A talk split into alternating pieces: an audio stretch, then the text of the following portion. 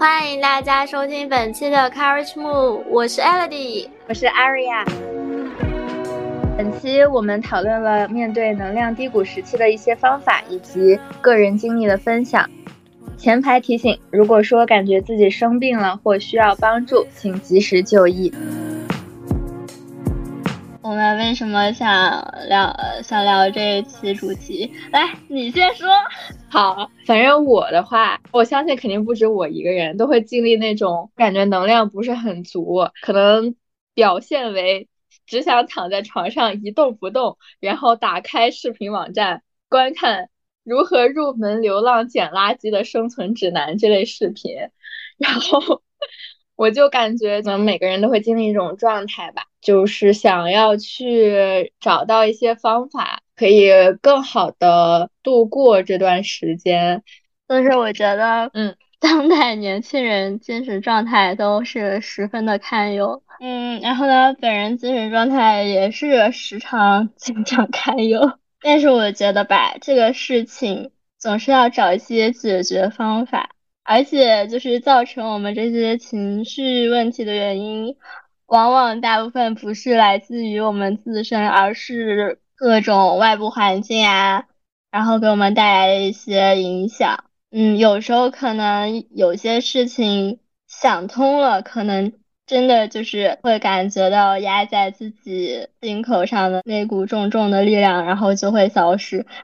然后就可能会重新开启自己的第二人生，或者第三人生、第四人生，因为这样的就是低能量的时间段，就是可能会。人生中还挺多，不能说挺多吧，就是会有的，有低谷吧。但是我们也要找到一些重新出发的勇气或者是方法。所以这一期不只是做给听众，也是做给我们自己吧。说不定我们之后也可以时常拿这一期的一些方法呀、经验呀拿来听一下。嗯，我我很赞同，就是到时候可能会被我自己先盘出包浆。我觉得就是。就是这个东西还可以开续集，随着我们人生经历不断变化，然后可能还会有第二期、第三期这样子。嗯，我也觉得，就是会有新的方法的话，我们就可以再分享新的。对，然后还有就是不同方向的主题啊什么的，可能会有些词会改变一下。嗯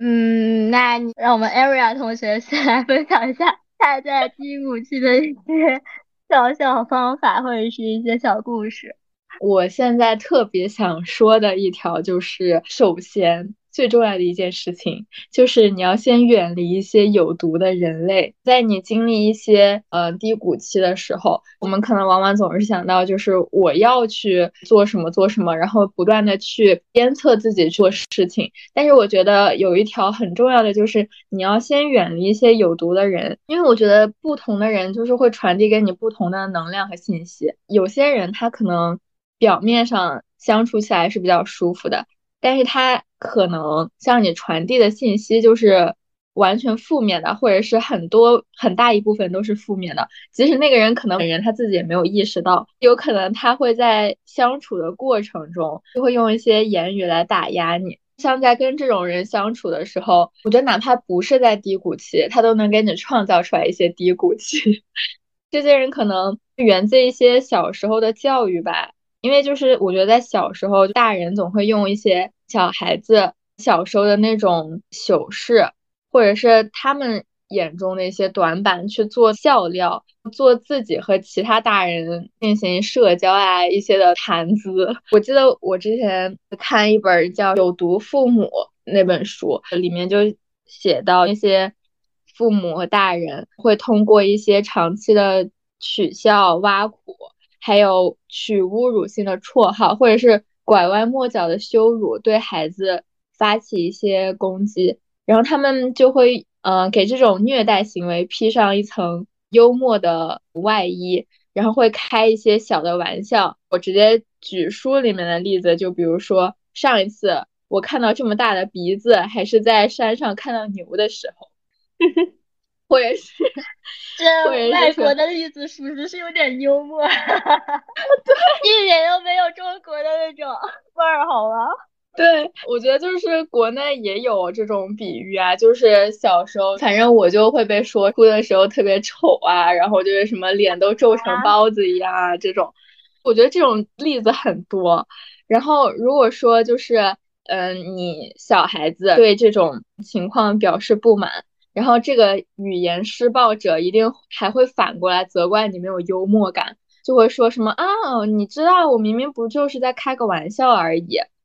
我就觉得这种所谓的大人，然后在你日常生活中也会有这种人，就不只是父母会给你这种反馈。我有时候在社交的时候，也会有一些人，他们就是像这种父母一样去开一些这种玩笑，但是其实很多都是言语暴力，然后他们就会嗯披上一层幽默的外衣，就说啊我只是在开玩笑，你这个人怎么？就没有幽默感，然后你这个人很无趣，但是其实他们在做的事情不过就是言语施暴而已。你听了这些话，只会觉得嗯不舒服，或者是会 trigger 你的一些负面情绪出来。我就感觉像这种人一定要远离他们。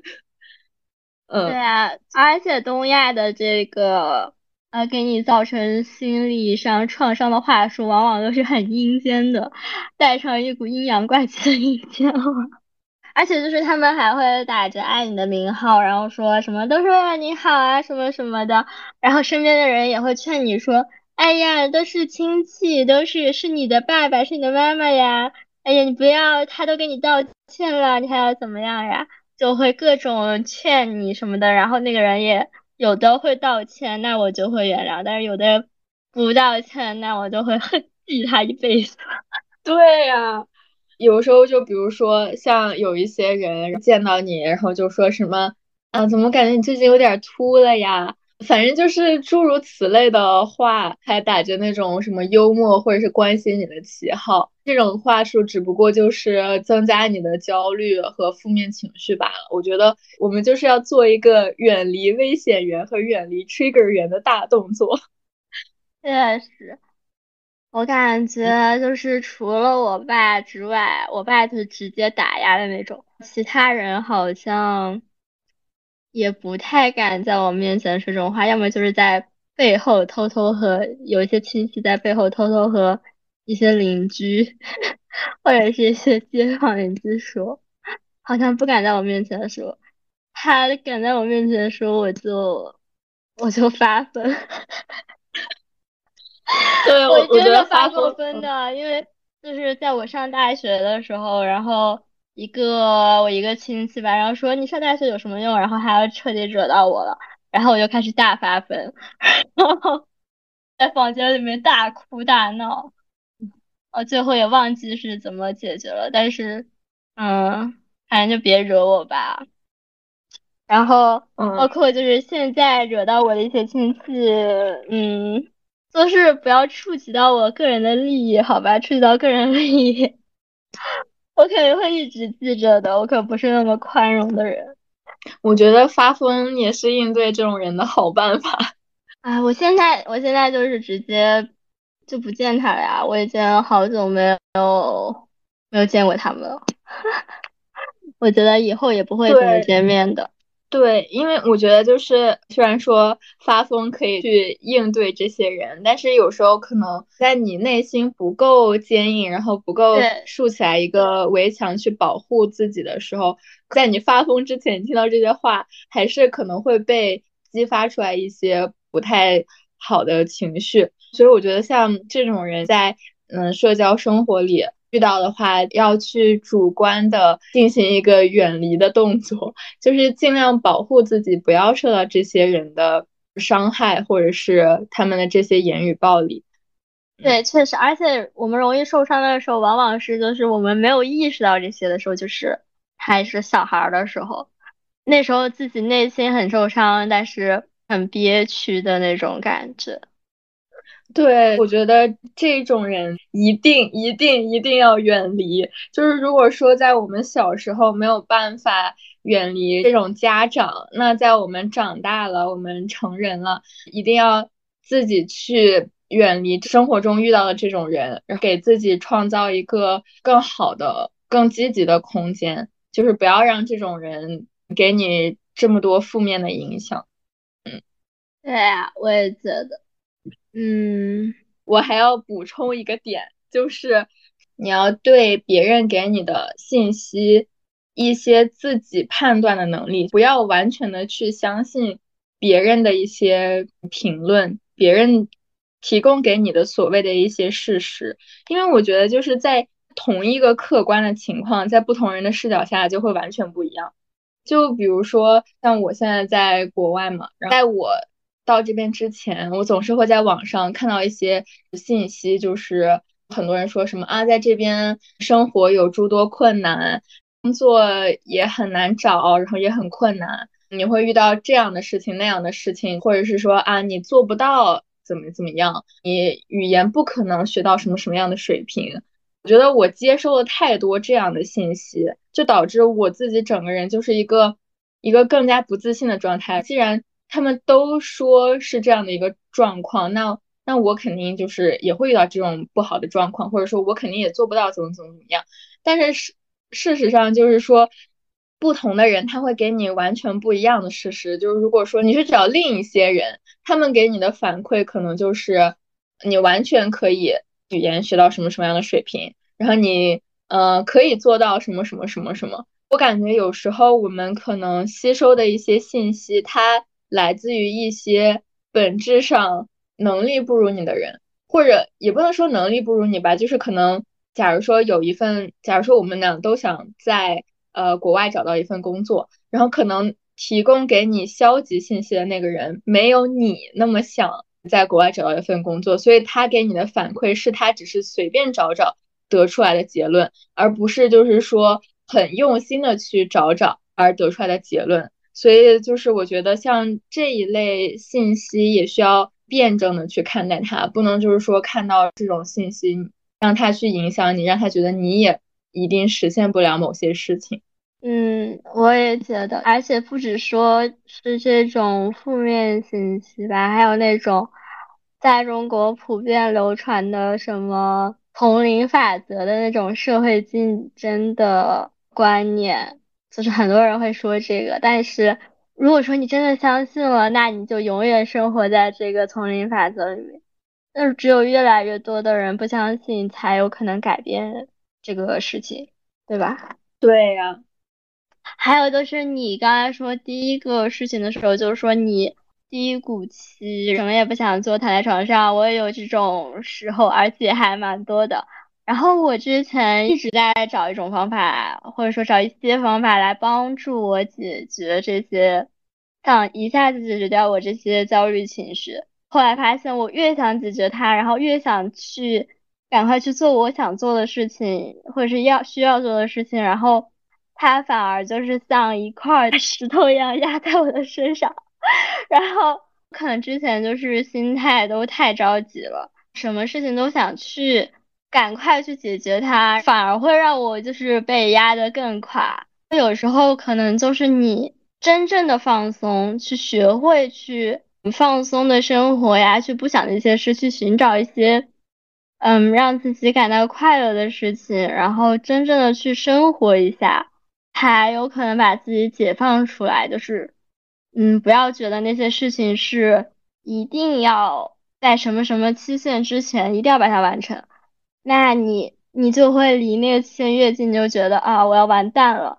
呃，我如果说这个什么期限之前我不把它做完，我的人生就要毁灭了。脑子里又开始冒出各种那些引导你焦虑的话，比如说啊，就像我刚才说那个什么弱肉强食的 森林啊，那些本来你就平常状态好的时候完全不会相信的话，然后它会不由自主从你脑脑袋里冒出来，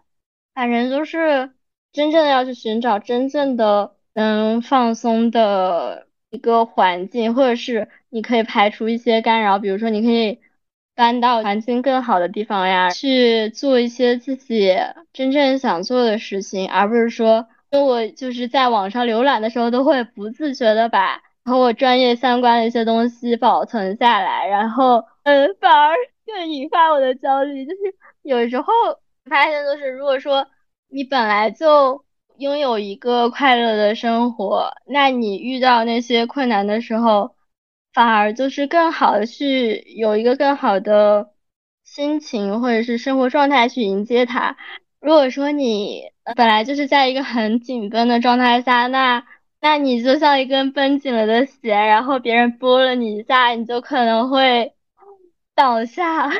嗯，你前面说就是像你把你专业课相关的一些东西都收藏起来，我觉得你就很有共情。有没有感觉就是能量足的时候，我们就比如说你刷一刷视频啊，很容易就被一些内容所嗯感染，就比如说会被一些搞笑的视频逗笑呀，会被一些有价值的内容打动呀。但是如果说你是那种状态很差的时候，你就只是躺在那里，然后眼睛是盯着屏幕的，但是心思其实不知道跑去哪儿了。然后你往脑子里面塞了一堆乱七八糟的东西，变得很焦虑。就是我听你说那个，你会把一些专业课相关的东西保存下来，然后但是反而越来越焦虑了。我就感觉跟我的这个感觉很像。嗯，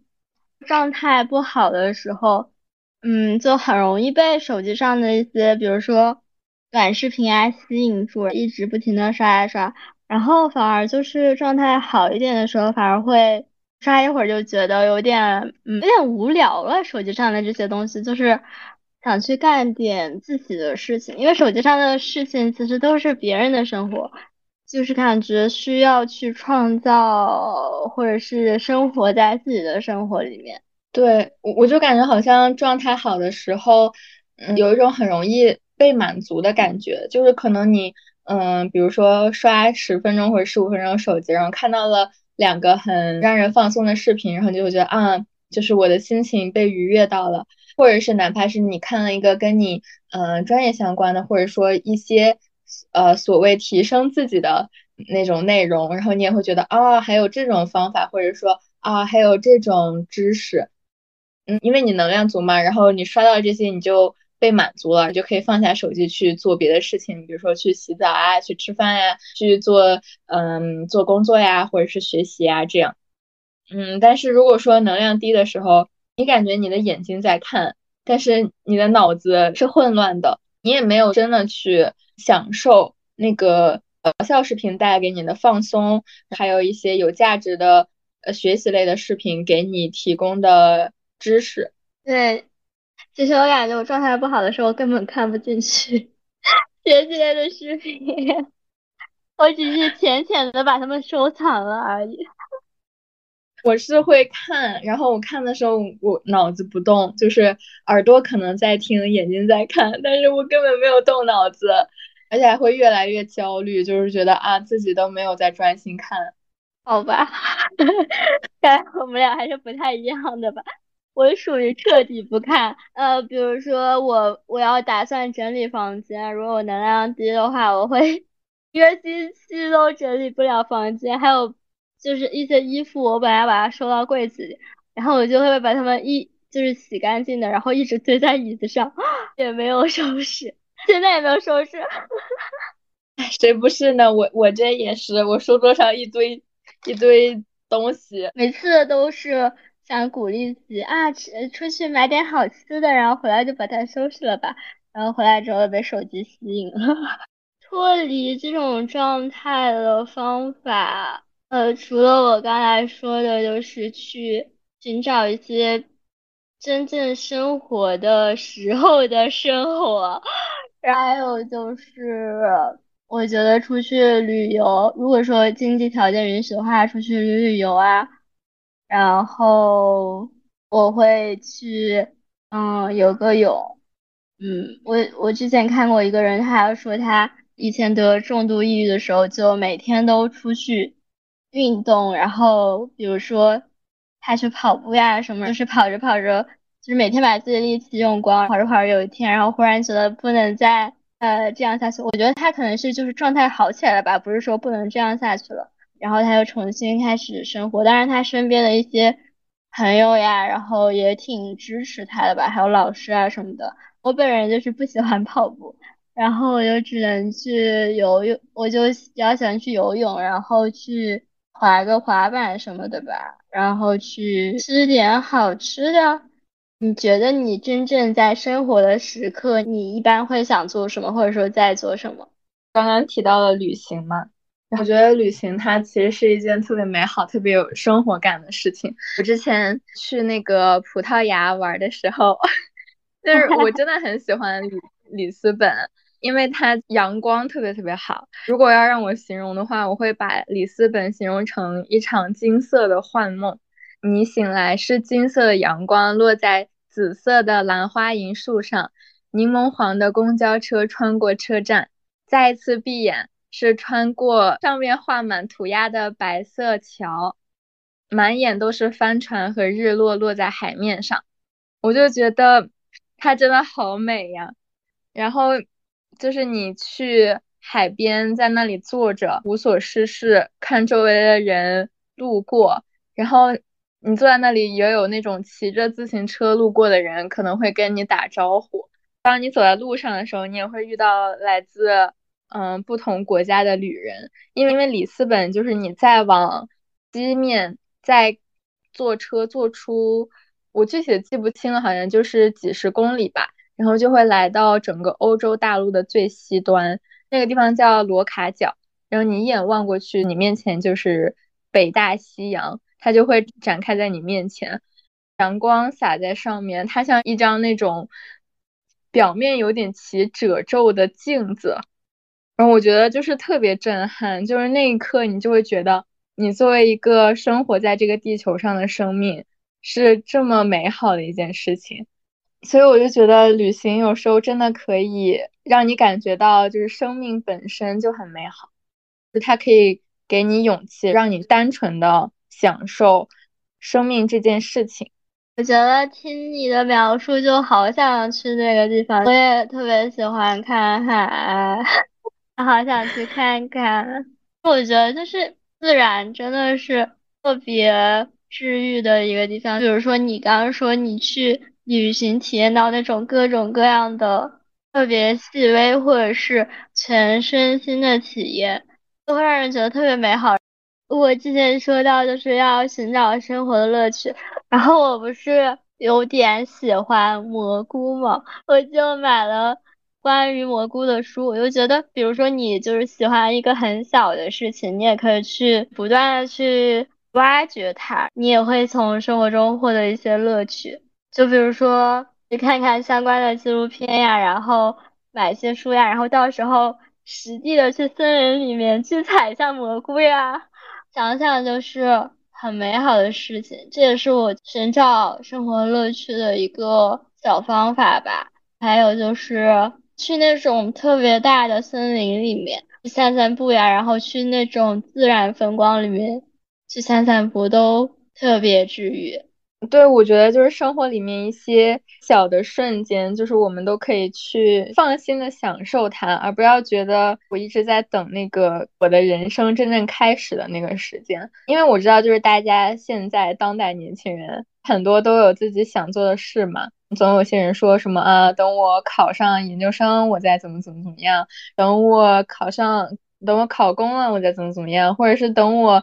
毕业了，我再怎么怎么怎么样，就是。我觉得不要等，不要等你有权利去享受你生活中任何一个瞬间，在你生活的当下，一定有你能享受的事情。就是你不用等到你做成了你的那个目标，才能去开始享受生活。对你有你想要达成的一些理想呀、梦想啊，但是其实你现在的生活也很重要呀。我以前也是一直要想着，就是能达到我的那个。想做的事情之后，我才能真正的去享受生活，但是就很忽略了现在我有没有生活的很快乐。之前没意识到这点的时候，我一直生活都不是那么的快乐。比如说，虽然现在条件有限吧，但是也是能寻找到一些乐趣的。什么样的生活都可以寻找到比较快乐的那一部分。对，就像你说的，不要等到。一定要到了那个结果的时候，你才去享受一些乐趣。嗯，你刚刚还提到了，就是你去游泳，然后还有你提到的那个之前有重度抑郁症的那个人他通过跑步的方式去应对这些低谷。我觉得运动真的也非常的 有用。我感觉可能很多从国内成长起来的人，一想到运动就会想到一些枯燥的体育课、残酷的什么体能训练，去应对一些呃升学考试。所以说，就是经常很多很多人没有办法打开这扇有趣而又神秘的运动大门。但事实上，就是我感觉世界上有那么多种运动，就肯定会有一种是你会喜欢，然后并且从中获取乐趣的。我记得我之前在国内的时候有上那个拳击课，我真的非常享受那个过程。你会感觉自己的身体一点一点的有力量起来，特别是我是那种。晚上上课嘛，刚好上完课，夏天，你出了一身汗，夕阳西下，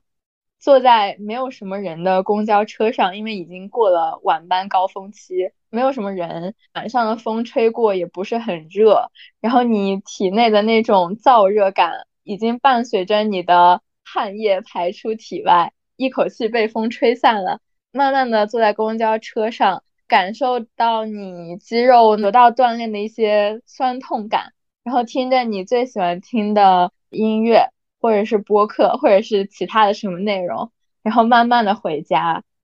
我就觉得就是这一个系列下来都很美好。从上课的过程中，再到下课的一整个过程，都会让我感觉到生活本身就很美好了，也很扫空那种不好的情绪。对。哦，你说起这个，我想起你有没有听那个言外之意的那个逃生门的那一期？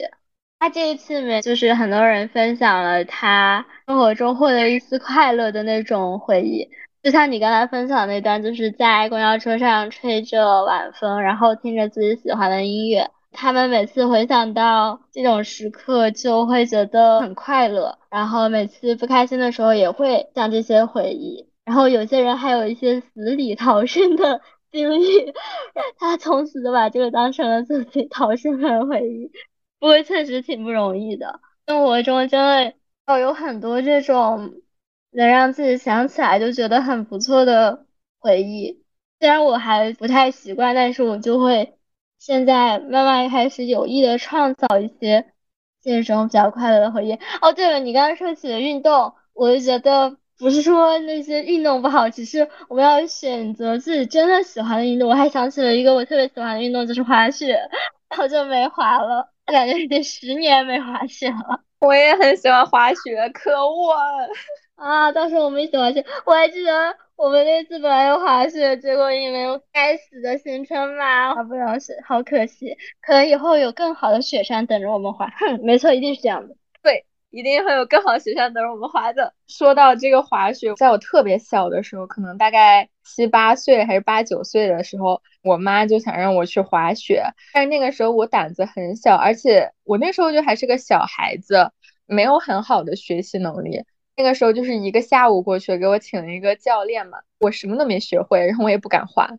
后来就是我长大了之后，大概是我二十岁的时候，大家又提出去滑雪。然后我就又重新开始学，那个时候我长大了，也有比较强的学习能力了，一两趟我就学会了，但是一路屁滚尿流的，就是滚下去的，大概摔了那么个两三次之后吧，就学会了。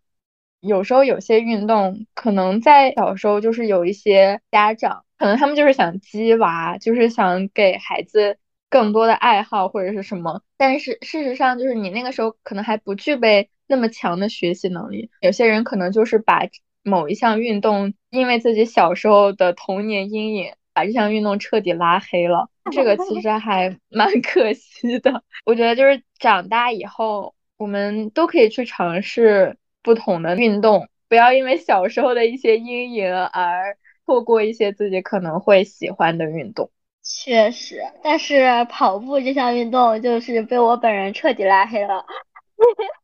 因为上大学还要考八百，真的很痛苦，好吗？嗯，还有跳远，我永远都跳不远。然后还有游泳也是，我之前学游泳，每次就学到换气的时候就觉得好困难。还想来游泳是来放松的，没想到没说游泳也那么累，但是后来就是自己去放松心情的去游的话，就是还是能体会到游泳的乐趣的。尤其是我就是在练游泳边戴着耳机，有时候听着那个歌，然后也能游长长的一段，而不是说一会儿就 起来了。虽然我现在还没有完全学会吧，但是我还是觉得蛮喜欢游泳的。然后滑雪是，哎，你小时候学滑雪，他是直接带你去那种陡坡学的吗？就是在新手道学，但是，但是我小时候太小了，就我那时候可能就都不到十岁，就感觉学我那时候学滑雪好像是我的家长给我发的一项指标，我根本就没有享受它。然后我那个时候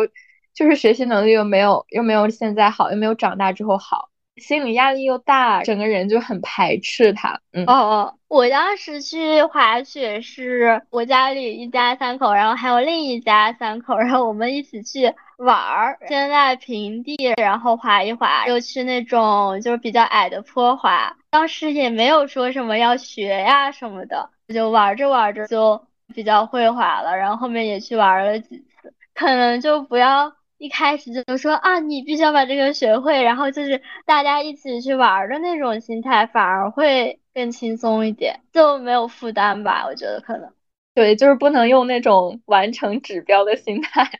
去，就是做一项运动。嗯，对啊，本来就是滑雪，本来就是个娱乐活动嘛，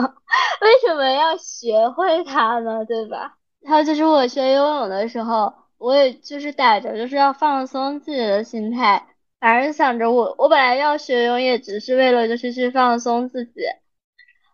然后我又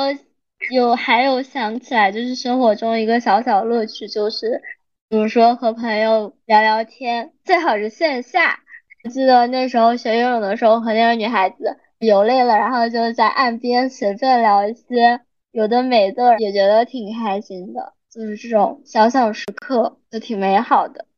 嗯。因为我忘性比较大嘛，就是，然后那些痛苦的记忆就会一直无惯性的萦绕在我的脑袋里，然后把一些事，就是痛苦事情认为很重要的时候，就会让我很很难过、很焦虑。之前不是说要在生活中寻找乐趣吗？就是把快乐的事情变成那些重要的事情，那那些。相对来说，就是过去很多痛苦的经历啊什么，它都会慢慢的变得不重要，然后就从我脑子里消失掉了。我觉得就是可能不是每个人都像我这样，但是把快乐的事情就是把它优先级往前排一点，在回忆里面总是比较美好的吧。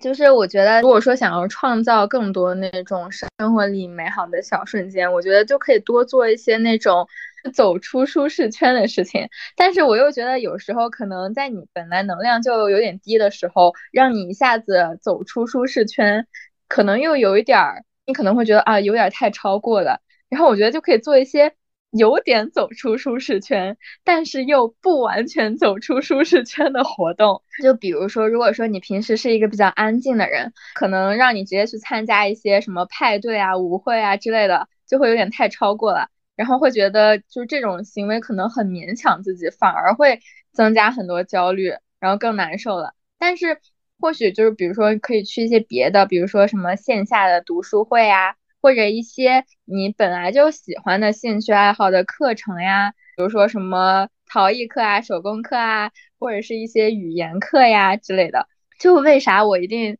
强调线下呢？因为我感觉线下的话。因为你肯定要出门嘛，然后我就觉得我们的皮肤，包括我们的毛发呀，都需要跟空气和阳光进行一个直接的接触，因为它其实是有科学依据的，就是说，如果说你到阳光比较多，你的体内的血清素就会升高，血清素好像就会会帮助我们就是比较有活力，比较开心。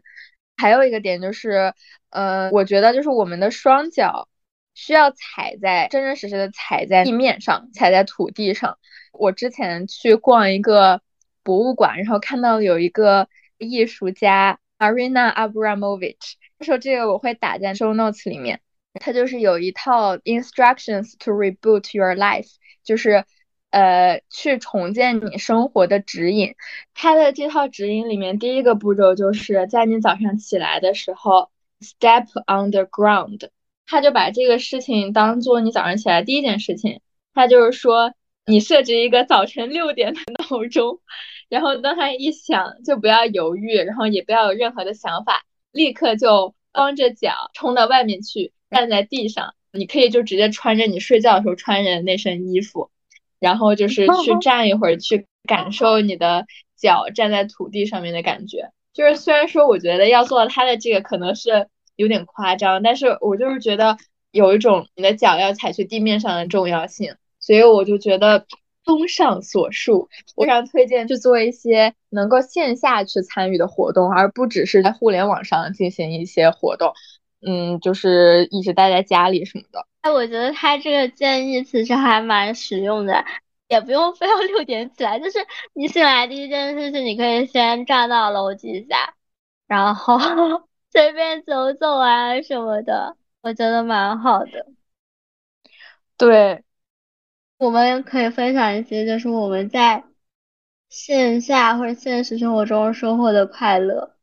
我最近其实就是做了一件这种。有点走出我舒适圈，但又没有完全走出去的事情，就是我去线下上语言课，比我之前一直待在家里去做事，或者是自己去在线上自学或者上课的体验要好很多。而且你去线下之后，你会在这个课程上，然后去跟其他的同学有一个交流。线下有时候可能你们一个眼神，或者是。啊，你们两个都迟到了，在教室门口碰见，然后的一些那种 small talk，我觉得这些瞬间都很奇妙。嗯，而且你的同学也是来自于各个国家的，然后我就觉得你们在同一个空气场域里面的接触和碰撞，本身就是一件有点奇妙，然后又有点美好的事情。而且就我们上课的感觉，我也很喜欢。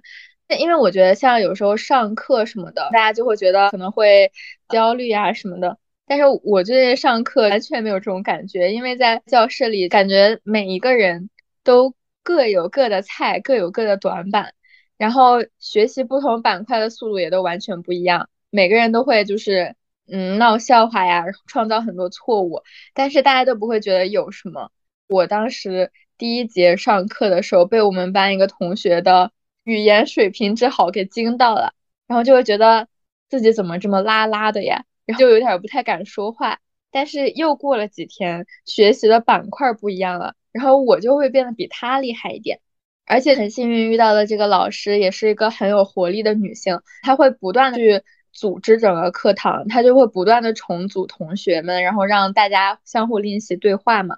其实我以前在国内的时候也学过小语种。以前学的时候就真的很害怕犯错，就是很多东西我需要提前查好，然后才敢就特别严谨的照着之前自己写好的东西一个字一个字的念出来，因为我就是怕创造什么错误会制造很多尴尬。但是我现在在这边上课的时候，第二节课的时候，啊，本人就因为听不懂老师说让我坐在那里回答问题就行，硬生生的站着回答完了所有问题。这个 就是现在想起来让人脚趾抠地的尴尬经历。其实当时根本没有任何人觉得有什么，就也没有任何人大惊小怪。然后反而现在让我狠狠记住了坐在那里就可以的这个表达，因为就是其他大家其他人也会创造很多错误。我不知道是几年过去，就是心态成长了，还是环境使然。就可以姿态不那么好看，但是你在不断的尝试呀，不学习的一个状态，就是特别有生命力的一个状态。因为我六月的时候其实是有点那个低谷期的，然后我就觉得七月这个活就是上课的这个活动，有点把我从这个呃低谷期拖出去的感觉。嗯，哦，但是我需要指出的一点是，我其实不是特别建议在国内去。上小语种的课，因为比较容易引发焦虑。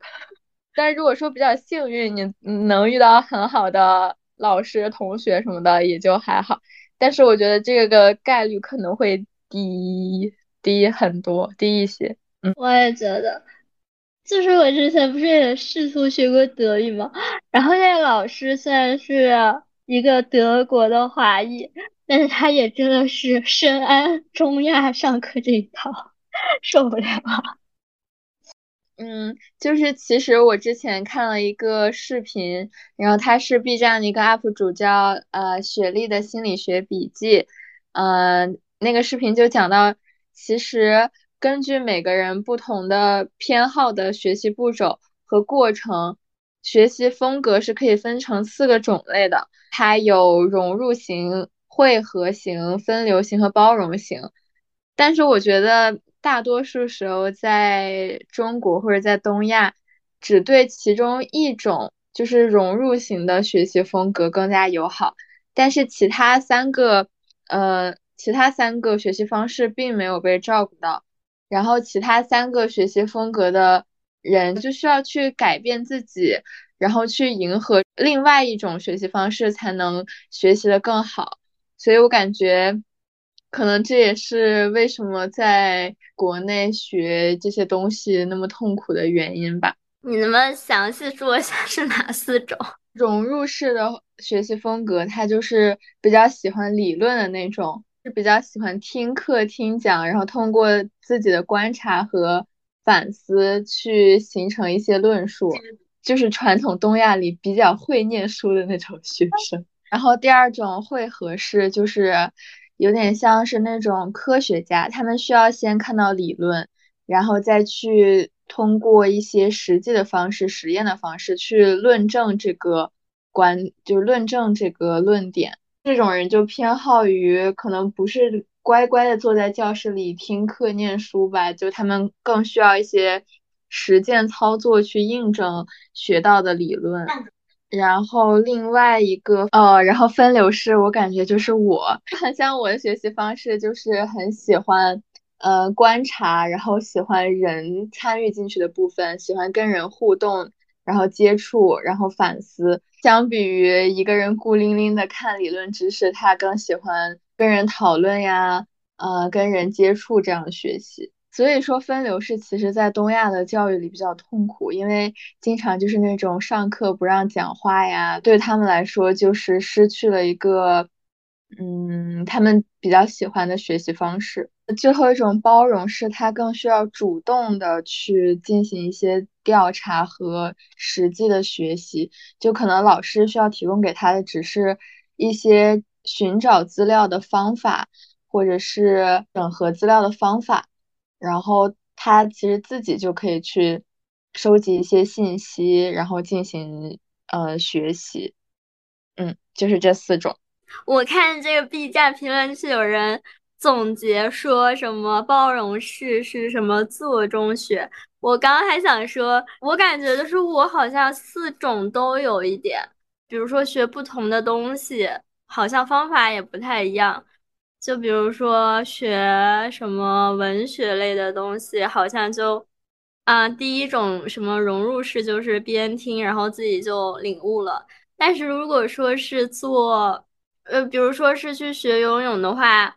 我得需要教我的人给我讲一下理论之后，然后他再给我演示一遍，然后我再在我我的那个练习中才能学会，然后。有些就是动作不到位，其实我自己也意识不到，然后还得别人告诉我，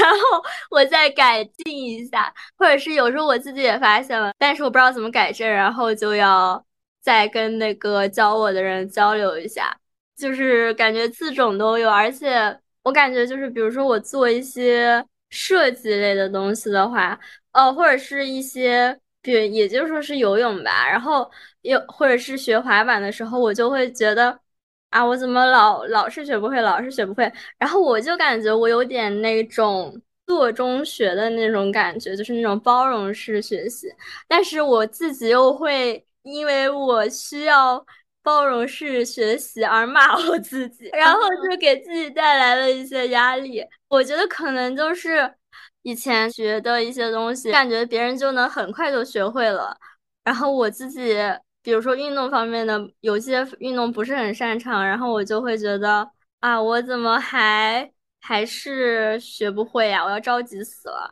然后听了你说的这四种方法，我就觉得以后不能再在学习或者是做的过程中反向的去引导自己了，因为这样不但不会促进我对这个东西的认知，反而会嗯打压我自己，然后让我不想学这个东西。我完全同意你前面说那个会因为自己想呃需要用包容式的方式学习而责备自己，觉得自己不够不够好。我觉得这个这种这种有毒的思维，我感觉就是在以前我们接受单一的只照顾一种学习方式的教育的时候传递给我们的。所以就像你刚刚说的，可能我们学习不同的东西会用到不同的学习方式。嗯，我觉得就是不要因为自己可能不擅长运用其中某种学习方式而觉得自己不好。对，我也觉得就是以前可能有一种说法说，哦，人家都能，呃，或者是老师还是或者是什么家长或者是社会上的一些说法，就是说人家都能做到，为什么你做不到？有没有一种可能是不是我做不到，是我做的方法不一样？我只是。还在做的过程中，你就开始说你为什么做不到了？对啊，而且他们给的教授方式也并没有照顾到其他风格类型的人。我觉得就可以，就是被简单粗暴的理解成你教都教不好，你还在这里说别人。对啊，我记得我上高中上物理的时候，呃，那个老师就教的。很一般呀，然后就有的人能听懂，然后有的人就听不懂。其实那个老师的水平也很一般啊，就是他讲课的方法，我感觉他是有的题他有的题型他会做，然后就讲的很很易懂，但是有的题他自己也不会做，越听越云里雾里的。确实就是我们以前受到那些教育方式，包括社会观念，是把我们往一种或者是。一到两种社会所欢迎的那种行为模式，或者是学习速度上赶的，但是嗯我觉得这挺不人性化的。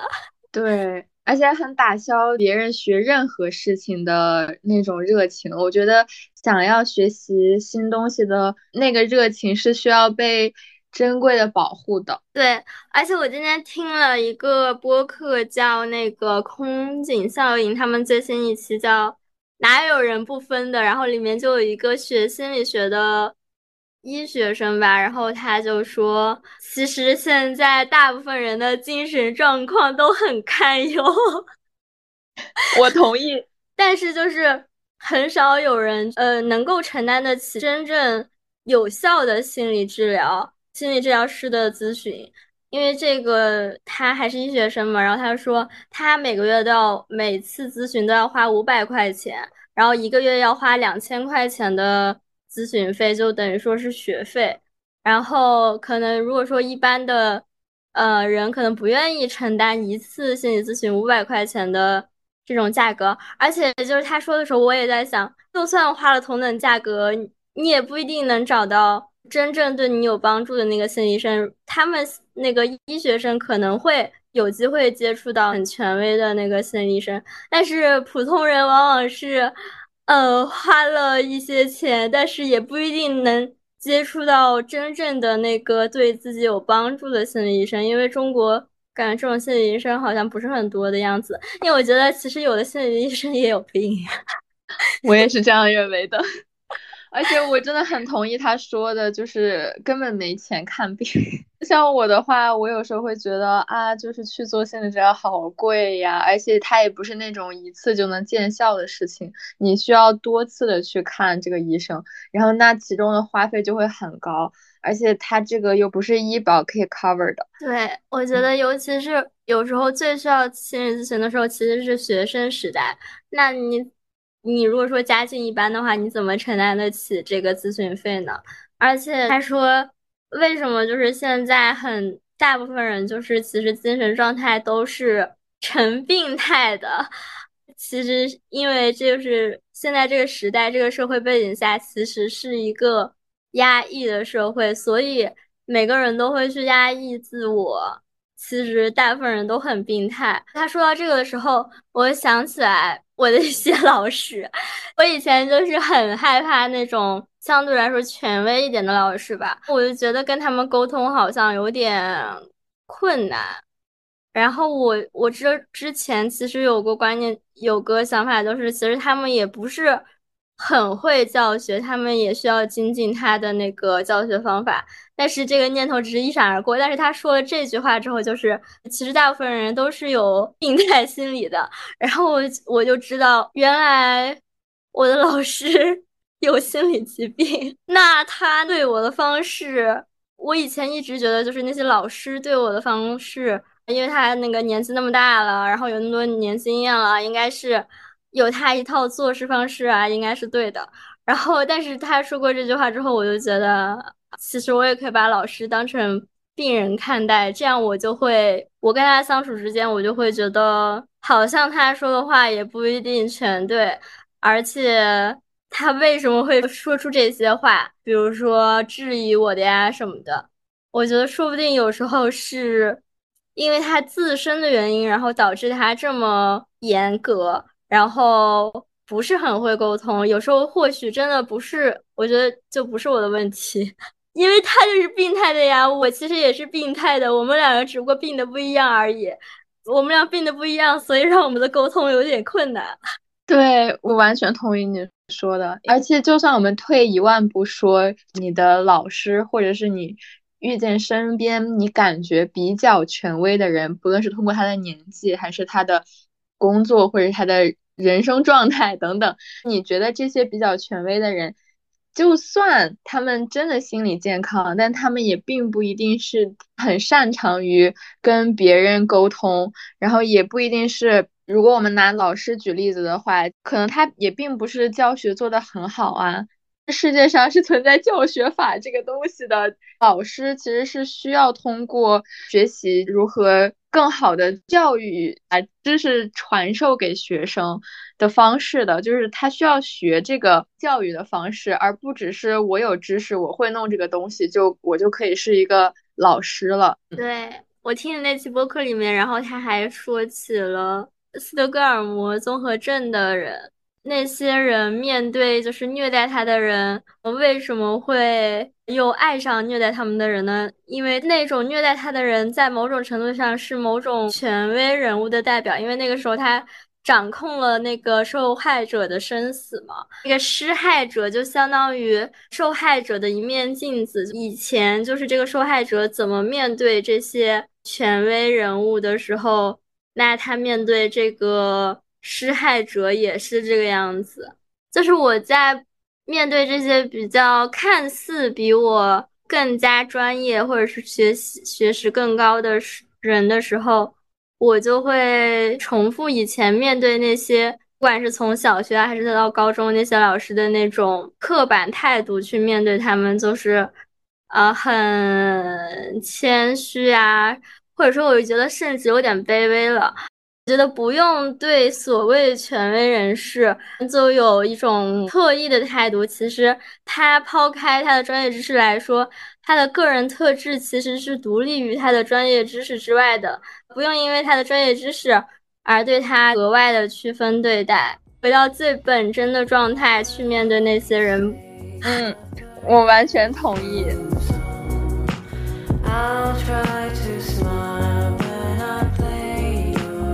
线下的活动真的很重要，嗯就是因为你不知道你会遇到什么样子的惊喜或者是事情。就比如说，我有一次去麦当劳买吃的，然后餐厅的服务人员特别友好就是一些阿姨，然后就笑眯眯的，让我心情感到突然就感到温暖了起来。然后还有一次，我不是跟你说过吗？就是去吃。第一次去吃那个卤肉饭，然后餐厅的店店员小哥态度也特别好，那个卤肉饭也很好吃，然后就一下子让我感觉我那天重获新生，心情一下子好起来了。嗯，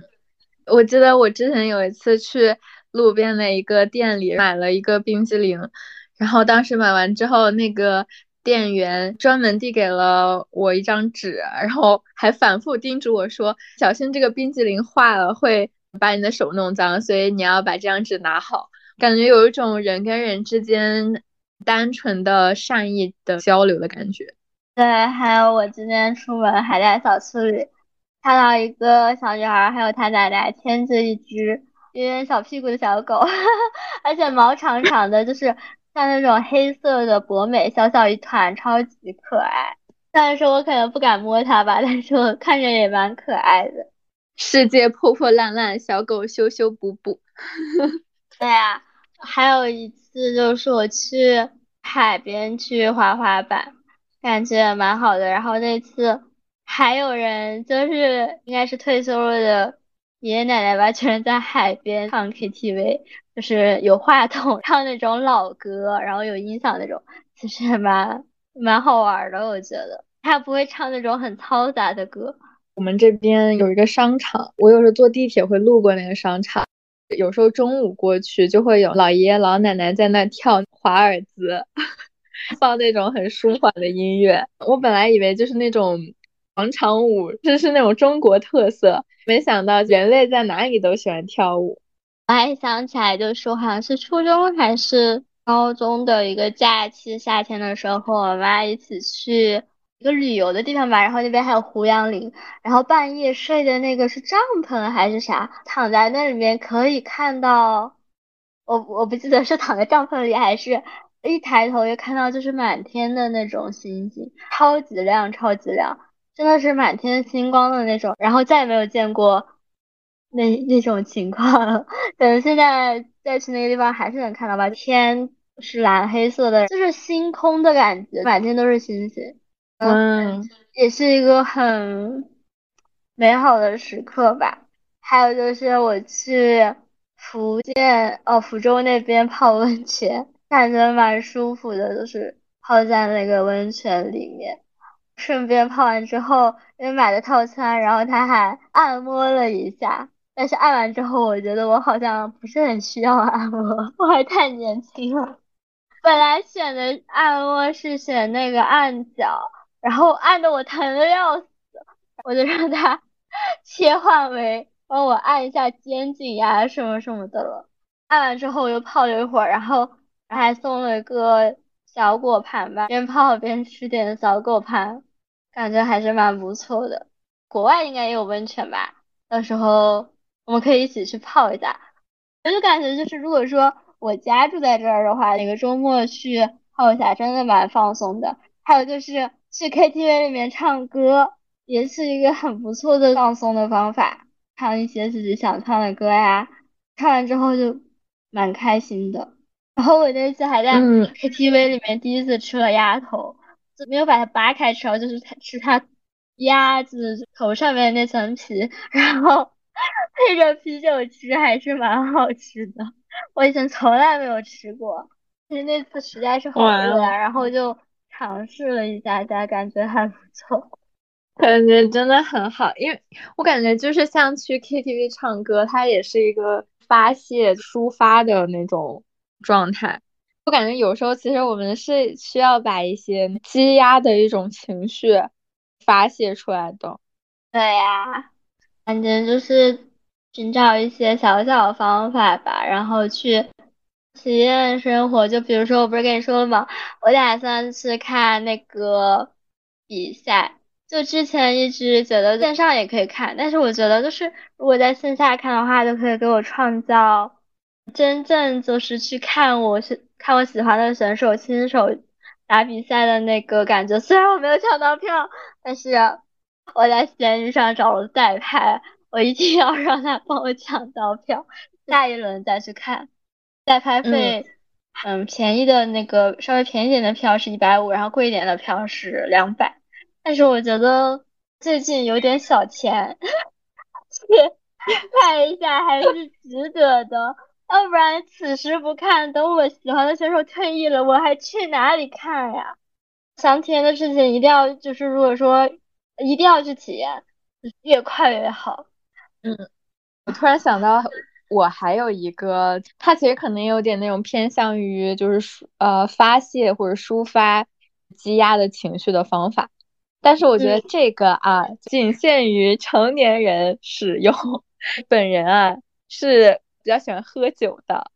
然后我就觉得适当的喝酒可以帮助我去抒发情绪，但是在这里前排提醒，饮酒要适量。本人啊，就是是那种跟人相处起来比较温和友好的，可能就是比较东亚。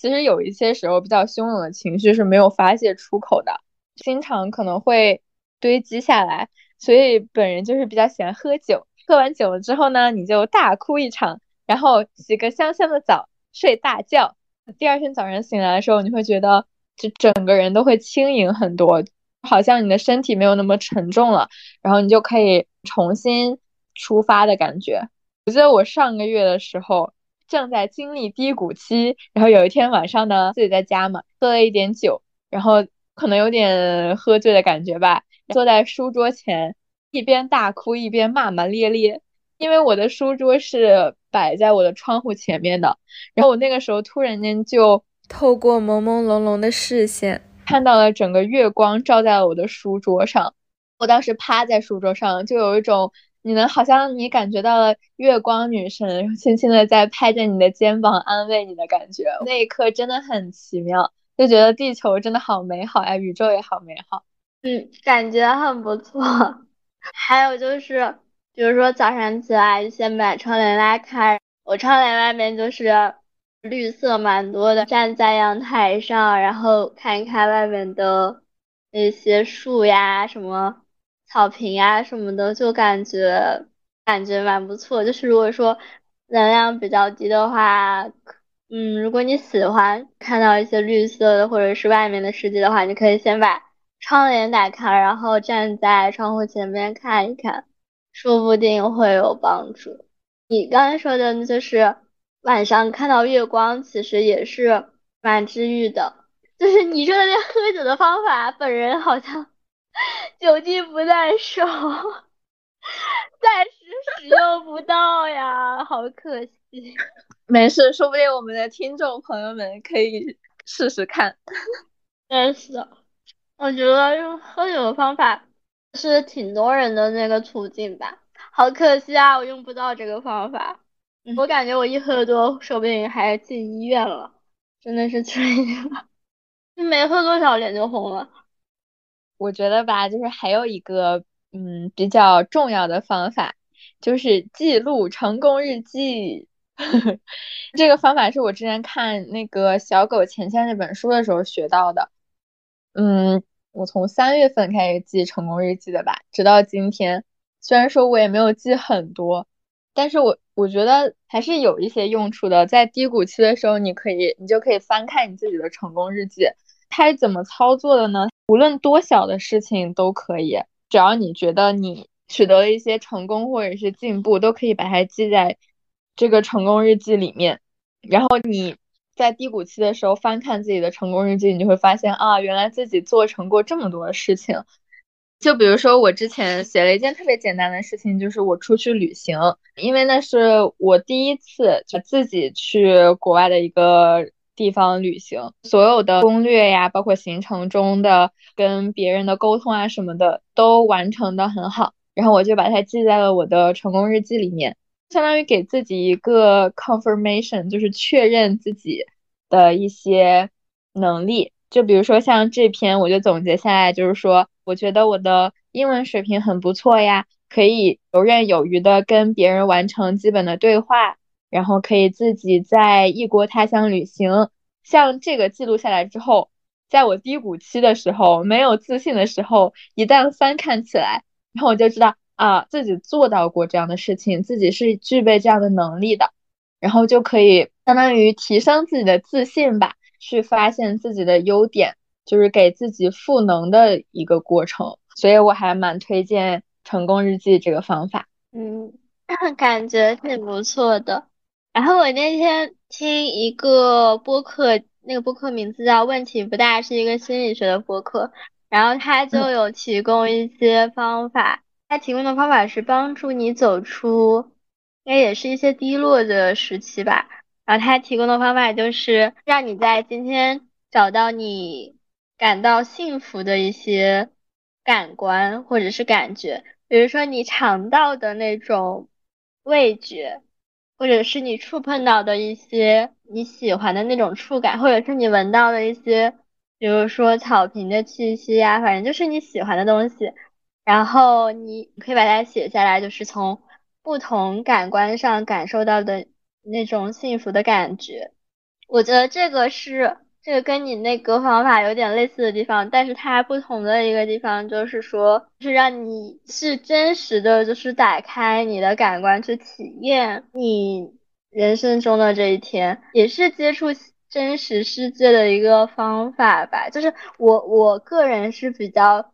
喜欢那种真正让自己感受到美好的体验，然后亲手去触碰到它呀，这样这样会让我可能从低落情绪中走出来。他还有说到一个方法，就是把自己的五个优点写下来，然后贴到 显眼的地方。这个我还没有做，那天我好像想做，但是我忘记了。哈哈，我觉得这个我我可以去试试。已经在脑海中思索自己的优点了。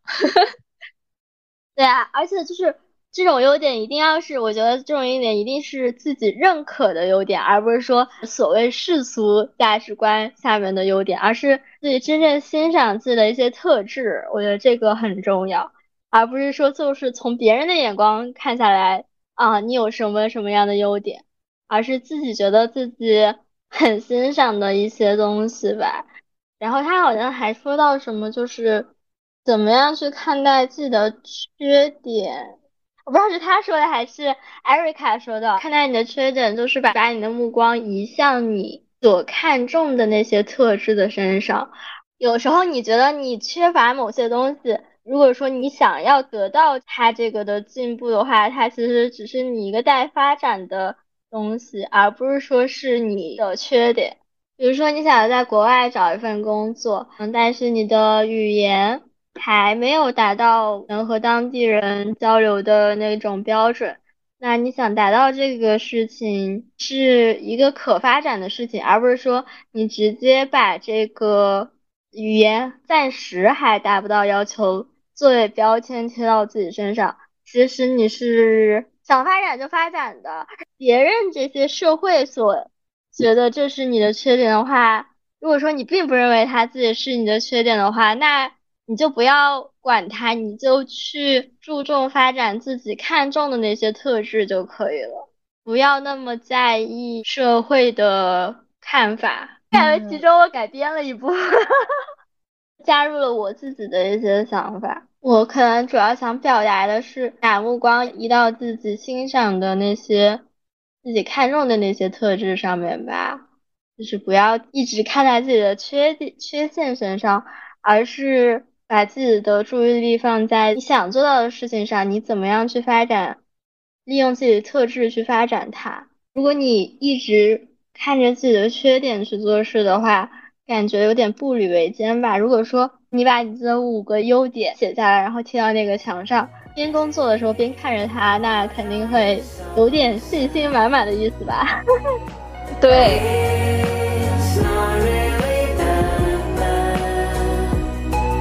本期播客我们分享了生活中的美好时刻以及度过能量低谷的一些方法。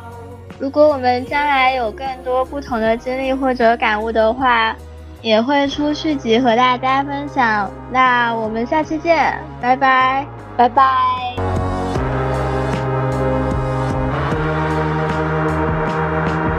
要不然我们现在就想想自己的五个优点，然后写下来贴到墙上。好，我的第一个巨大优点，勇敢。我写的有一个是有各种奇妙的想法，有超级强大的思考能力，比较聪明，喜欢蘑菇，喜欢猫猫，